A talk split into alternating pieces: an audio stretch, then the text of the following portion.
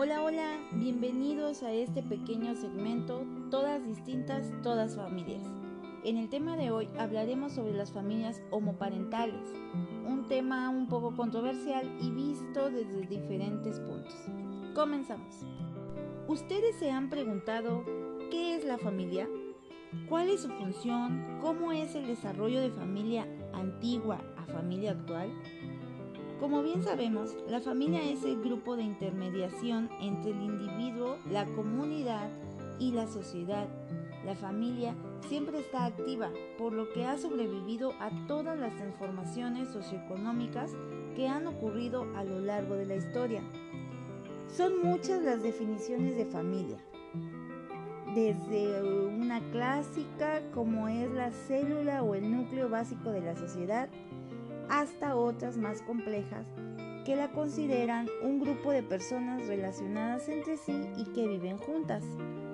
La familia es el grupo de intermediación, como ya lo dijimos, entre el individuo y la sociedad. En el presente siglo XXI, la familia se diversifica estructuralmente y una de las variantes de familia nuclear puede ser las homoparentales, las cuales están formadas por padres con orientación sexual homosexual. Y si bien no se trata de un fenómeno nuevo, es en la actualidad donde se vive una intensa aceleración a partir del reconocimiento legal del matrimonio entre personas del mismo sexo en muchas naciones.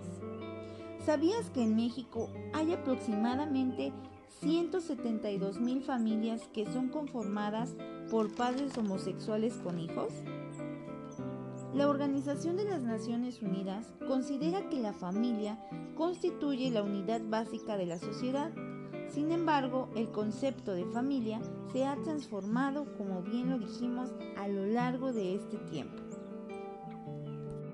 Las funciones de la familia están sujetas a variaciones relacionadas con los cambios.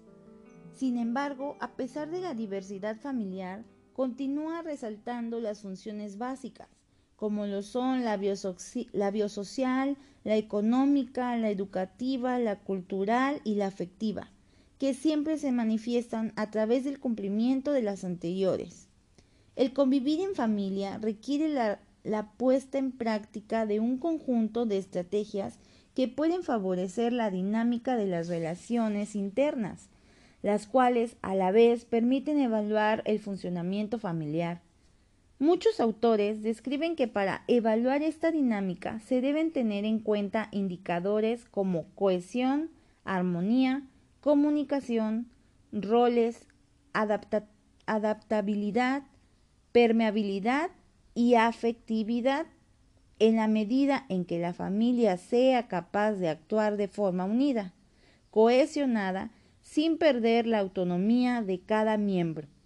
Cambiar las estrategias cuando sea necesario, o sea, de afrontar adecuadamente sus problemas o crisis, sin que se afecte su comunicación. Tiene mayor probabilidad de gozar de salud familiar y por tanto de un buen funcionamiento familiar. Las familias proverbialmente se han constituido bajo la perspectiva de unión donde dos personas con fines en común y con sentimientos mutuos deciden convivir en una misma casa. Eh, a modo de pequeña sociedad, es en la familia donde se producen ensayos y fracasos, en un ambiente de protección, tolerancia, firmeza y cariño, por la cual se hace importante un equilibrio, surgiendo roles que conducen a un bien o mal funcionamiento del sistema. En este sentido, la ausencia de una función clásica como la del padre y la madre, o cuando un miembro toma el papel de otro, se ha considerado que determinan las consecuencias que afectarán a todo el grupo familiar. Algunos autores piensan que en ella se necesitan tres sistemas, el material, el de padres hijos y el de los hermanos, donde cada quien deberá estar a su nivel y cumplir las funciones que le correspondan según su sexo y edad. Tradicionalmente, la familia ha sido concebida como la presencia de un hombre y una mujer, unidos en matrimonio, más los hijos tenidos en común, todos conviviendo bajo un mismo techo, entendiéndose esta idea como la familia nuclear. Sin embargo, en la actualidad, la noción de familia nuclear se inclina por la unión de dos personas, con un proyecto vital de existencia común, en el cual se generan fuertes sentimientos de pertenencia a dicho grupo. Existe un compromiso personal entre los miembros y se establecen intensas relaciones de intimidad, reciprocidad y dependencia.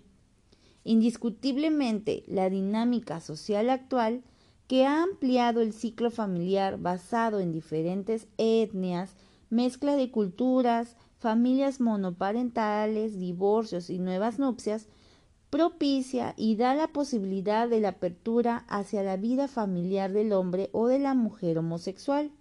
Así se constituyen las, denominadas familias homoparentales, donde las parejas de hombres o de mujeres deciden conformar un hogar con hijos de uniones heterosexuales anteriores, o bien recurren a la adopción, acogimiento de menores, reproducción asistida o la maternidad subrogada. De ahí es que se basan los autores considerando como un objetivo dar a conocer algunos aspectos y consideraciones sobre la familia homoparental. Los autores Robles y Dileso conciben a la familia desde el derecho como conjunto de personas entre las cuales existen vínculos jurídicos interdependientes y recíprocos, emergentes de la unión intersexual, la procreación y el parentesco, definición que se torna algo caducada a la actualidad, puesto que no considera a la familia como una entidad capaz de aceptar o adoptar a otros individuos, así como la familia conformada por la unión de sujetos de un mismo sexo. Igualmente, en el artículo titulado Familia reconstruida, el significado de familia en la familia reconstruida se incluye en esos aspectos, determinando que familia es un sistema social compuesto por un grupo de personas relacionadas entre sí, ya sea por lazos consanguíneos, legales, afectivos y morales, de forma significativa. Aproximándonos a una definición que pudiera contemplar la mayor cantidad de aspectos de los diversos contextos y etapas familiares, es la de la Organización Mundial de la Salud, que indica la familia es la institución social fundamental que une a las personas vinculadas por nacimiento o por elección en un hogar y una unidad doméstica. Como se ha dicho, a inicios del presente siglo XXI, la familia se diversifica más estructuralmente y se clasifica, según su ontogénesis, en nuclear, extensa o extendida y ampliada o mixta, siendo la nuclear aquella con presencia de hasta dos generaciones, padres e hijos, matrimonio con hijos o sin ellos y hermanos solos. Por ello, son diferentes las opiniones. Unas progresistas que defienden el derecho a la adopción o concepción en estas parejas y otras las conservadoras que critican duramente estas relaciones, principalmente las disertaciones que se centran en el bienestar del niño o de la niña la calidad que presentan como padres o madres y si el crecer dentro de este tipo de sistema sería favorable o no para el desarrollo psicológico, social y emocional del menor. Montero nos dice que la familia como sistema constituye el primer marco de referencia de hijos e hijas, quienes en su entorno establecen los primeros vínculos afectivos y crean las bases de su identidad y el desarrollo de su autoestima. En ese contexto, la familia homoparental parece carecer de un rol o de una persona con la cual el hijo o hija pueda identificarse sexualmente, pues desde una visión conservadora se alega que el desarrollo psicosexual en el seno de la familia es garante del desarrollo considerado normal en el niño o la niña. Es decir, son fundamentalmente un padre y una madre heterosexuales, responsables del desarrollo infantil. No importa si son buenos, no importa si son buenos padres o madres. No obstante, las profesionales que trabajan en ellas deben disponer de una mayor y más específica formación en diversidad familiar para evitar efectos indeseables como los, como los que se han experimentado. Según Walsh, la capacidad de una persona para recobrarse de la adversidad fortalecida y el poderse adueñar de mayores recursos se le define como resiliencia por lo que se trata de un proceso activo de resistencia, autocorrección y crecimiento como respuesta a la crisis y desafíos de la vida. Por lo cual, si se tratase de describir la experiencia de las familias homoparentales desde la resiliencia, entonces se considera que son familias que viven diversas situaciones dentro del contexto familiar y social, que deben ser afrontadas y sobreponerse a la crisis, minimizando la vulnerabilidad, manteniendo la unión y la cohesión familiar y las ilusiones positivas, de forma que puedan sobreponerse y salir airosos.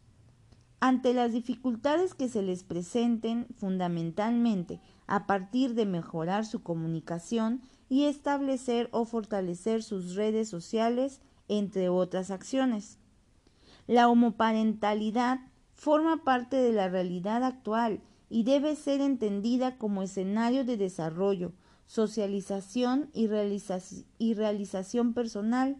Debe continuar siendo objeto de análisis desde todos los ámbitos de la sociedad.